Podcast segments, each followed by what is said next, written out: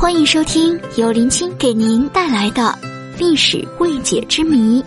本节目由喜马拉雅独家播出，喜欢的加关注哦。南宋时期的抗金名将岳飞，大家一定耳熟能详。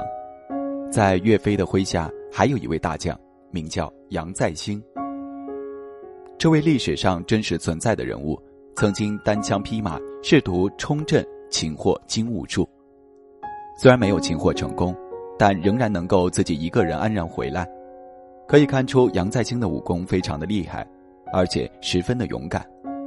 杨再兴在一开始并不是岳飞麾下的将领，当初与岳飞麾下的将领王经交战时，斩杀了岳飞的弟弟岳帆，最终杨再兴被张宪击败，逃往广西。杨再兴看到张宪带兵追来，无路可走的杨再兴跳入了深涧。但依然被张宪捉住，岳飞见他相貌惊奇，竟没有杀他，让他报效国家，他便正式加入岳家军中。所谓将遇良才，杨再兴一入岳家军，便犹如青云直上，很快就成了岳家军的高级将领。杨再兴作战英勇，枪法入神，岳飞枪法也不错，但有时都自叹不如杨再兴。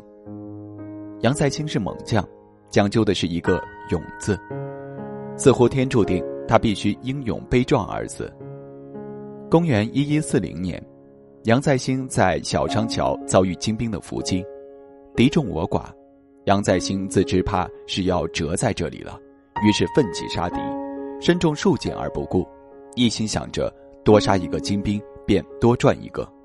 最后，杨将军被射成了刺猬，而金兵也死伤惨重。据说将杨将军尸体焚烧后，一共得到建功竟然有两升之多。历史上，杨再兴是英雄豪杰，小说中杨再兴的后人同样也是侠义心肠。《射雕英雄传》中的杨铁心便是杨再兴的后人，杨铁心也是《射雕英雄传》中的关键人物，正是杨铁心跟妻子包惜弱的遭遇，才让射雕的剧情。跌宕起伏，不过杨铁心虽然侠义心肠，但是武功却不入流。也正因为杨铁心武功平平，才导致郭杨两家的悲剧。《射雕英雄传》中，杨铁心与结义兄弟郭啸天在牛家村隐居，后来被大金六王爷完颜洪烈所陷害，家破人亡，流落江湖。十八年后，与妻儿短暂重逢后。与包惜弱被完颜洪烈等人逼迫，最终杨铁心夫妇为了不连累丘处机等人，两人拿起铁枪直戳前心，手腕相交，双双辞世。他的义兄郭啸天也被段天德带领的官兵杀害。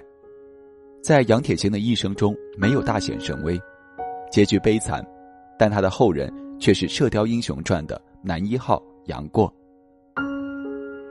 神雕男一号杨过在书中便是杨再兴的第五代后人。杨过受神雕指导，学得独孤求败、海潮练剑的秘诀，大战全真教，当场和师傅小龙女结为夫妇。后来与小龙女重建，帮助郭家保卫襄阳城，大战金轮法王，从而救下了郭襄。用飞石击毙蒙古皇帝蒙哥，使得蒙古大军人心大乱而崩溃。解除了襄阳之危，而后杨过教导张君宝、张三丰打败萧湘子、尹克西，杨过便离别众人，携着小龙女一起下山去，自此归隐江湖。如果杨再兴能看到自己的后代如此厉害，估计也能瞑目了。或许金庸也是借杨过这个角色，以告慰杨再兴将军的在天之灵。宋朝是一个充满了战争的朝代，也是被众人认为是中国史上最弱的朝代，因为在宋朝发生了太多我们不愿面对的事情，靖康之耻就是其中一个代表。但在这个时代，也有无数人为了挽救宋朝付出了自己生命，岳飞如此，岳飞的部下也是如此。今天要讲的这一位就是岳飞的部下，同时也是杨家将的后人。也是杨过的第五代祖先，他就是杨再兴。如果说张宪是岳飞的左膀，那么杨再兴就是岳飞的右臂。比起张宪和岳飞而言，那么杨再兴与岳飞的故事就显得有些曲折。杨再兴原本是曹成的部将，一路追随曹成四处劫掠。一一三二年，岳飞派遣张宪前去攻打破关，而后岳飞手下韩顺夫因此大意，被杨再兴偷袭，砍掉杨顺夫的一条胳膊。韩顺夫也因此不育儿子。如果说此时杨再兴与岳飞结下梁子了，那么下面一件事的发生，使杨再兴成为了岳飞的死敌。韩顺夫死后，岳飞自是要为手下报仇，于是再次派遣王金和张宪去攻打杨再兴。在这场战役中，杨再兴斩杀了岳飞的弟弟岳帆，但杨再兴也没有占到什么好处，吃了张宪的败仗后逃往广西，最后被张宪逮到，绑去见岳飞。要不说岳飞是有着大将风度的英雄呢，岳飞看到杨再兴后，被杨再兴的面相而惊呆。要求让杨再兴归于自己麾下，改邪归正，报效祖国。可以说，岳飞和杨再兴之间不仅仅是知遇者，而且还有着岳飞对杨再兴的宽容大度，而杨再兴也被岳飞的这种舍小家为大家的精神所感动，在之后的时间里一直陪伴着岳飞，和他一起出生入死，多次为战争中奋不顾身，屡建奇功。一一四零年。完颜宗弼撕毁合约，再次攻宋。岳飞奉命与金国反击，开始了北伐的行动。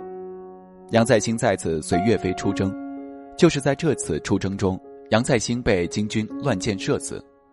死后尸体被金军火化时，竟得到的剑骨有两升之多。杨再兴的死与自己的冲动大意有关，但也与岳飞有着一定的关系。若不是想要回报岳飞的恩情。杨再兴在战场中就不会如此拼命，想必在最后一刻，杨再兴的内心也是感恩岳飞的。若不是他，杨再兴可能早就死在张宪手中了。关于杨再兴的身份，历史上有一种说法一直流传着，那就是认为杨再兴是杨家将的后人。为何这么说呢？杨再兴的父亲是杨公，祖父为杨邦玉，而杨邦玉的父亲是杨文广。杨文广又有着其他的兄弟，到这里关系就变得晴朗起来了。这种说法最早是源自于《说岳全传》，但这只是一部清代小说，其真实性有待商榷。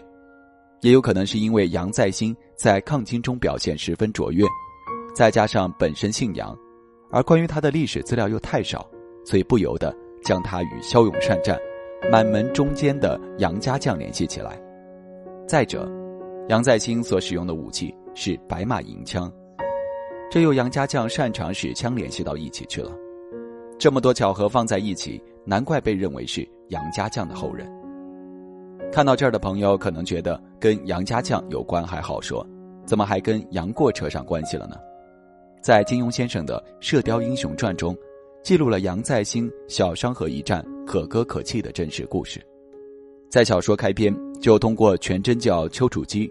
道明杨再兴的身份，丘处机路过牛家村的时候，见到了杨过的祖父杨铁心。从杨铁心的嘴中得知他的曾祖父就是杨再兴。简而言之，杨再兴就是杨过的第五代祖先。当然了，这只是金庸先生用来纪念杨再兴的一种方式，各位且听一听便罢，做不得真的。